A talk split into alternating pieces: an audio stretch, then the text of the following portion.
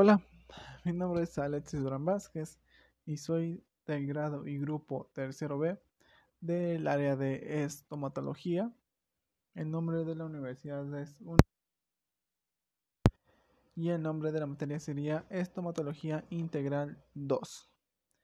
Bien, pues voy a mencionar de lo que va a tratar el podcast, que sería sobre sobre el complejo dentino-pulpar, sobre el diagnóstico pulpar, sobre las pruebas de vitalidad y sobre la patología pulpar.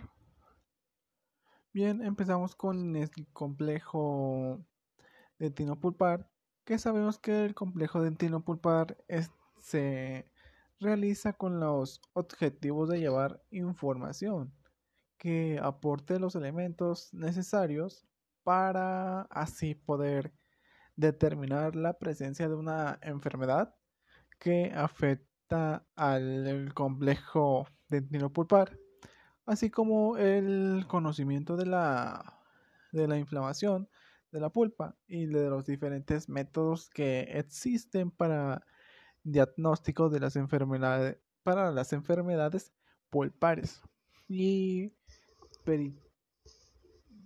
peripicales según lo presupuesto por, por diferentes autores.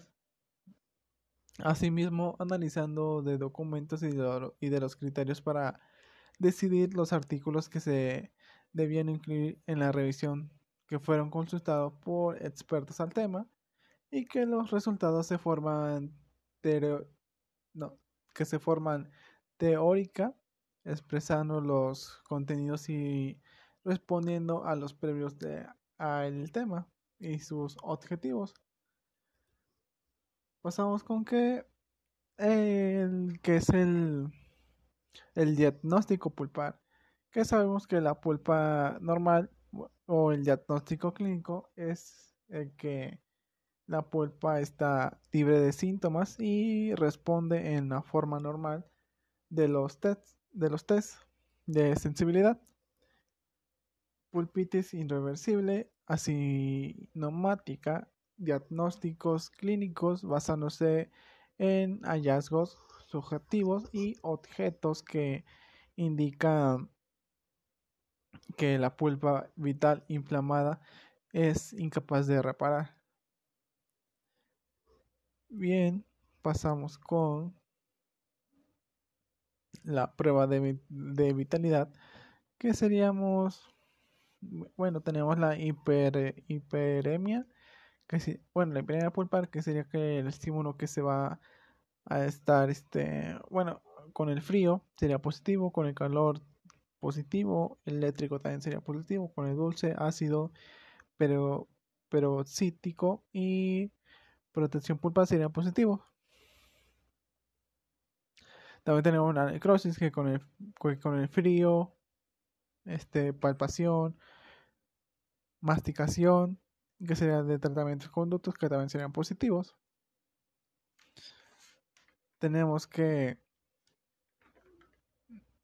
tenemos la prueba de, de calor, que sería menos de, bueno, que esta prueba sería la menos utilizada y menos confiable, que debido a que al colocar en la parte de la mitad del diente sería necrosis al calor que sería positivo. Tenemos la prueba eléctrica que está a trabajo de acuerdo a los estímulos eléctricos, esmalte, dentina, pulpa, por cada una de las capas del diente, que sería diente, bueno, en sí, en, en todas las pruebas que sería como seco, frío, este, eléctrico, en todas estas pruebas el diente tiene que estar totalmente seco, ya que si no está completamente seco puede dar un, un falso positivo. Tenemos este información radiográfica que sería grande de la calcificación de la cámara pulpar y de y vertical de Forca en multiradiculares conductos radiculares.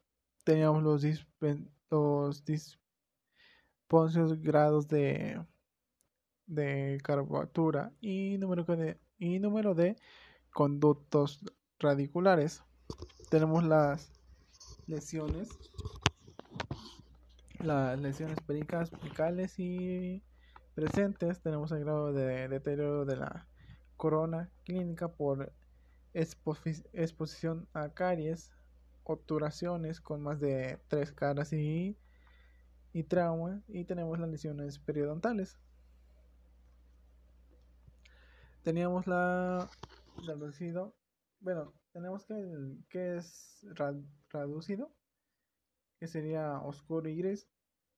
Y que sería lo que estaría como oscuro y gris en reducido, sería que está la pulpa y el espacio del ligamento periodontal y también las caries.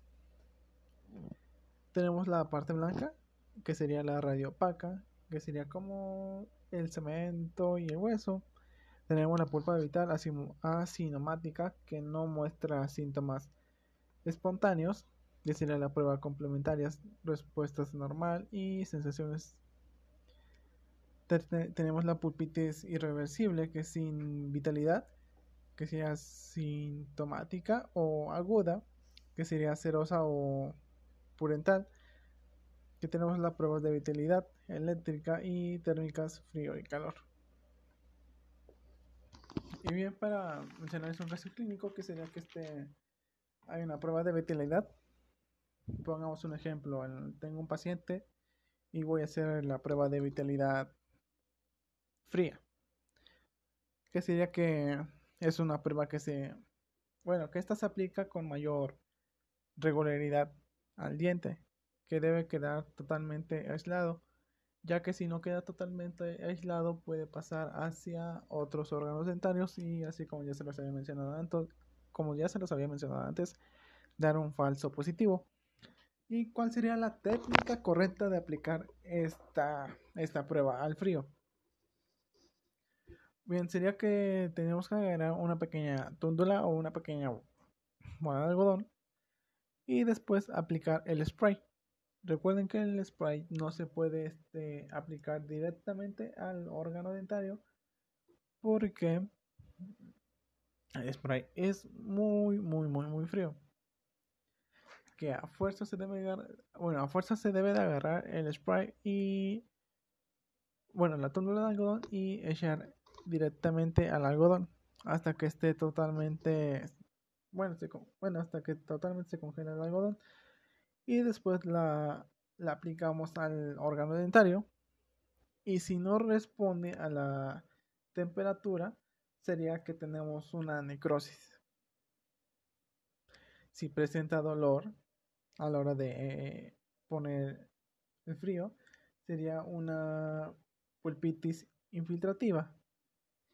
Y cuando calma con el frío, pero esta hace que aumente el dolor con el calor, estaríamos hablando que sería una pulpitis acidosa y que el dolor también puede bueno este dolor también puede ser espontáneo a, a nuestro paciente.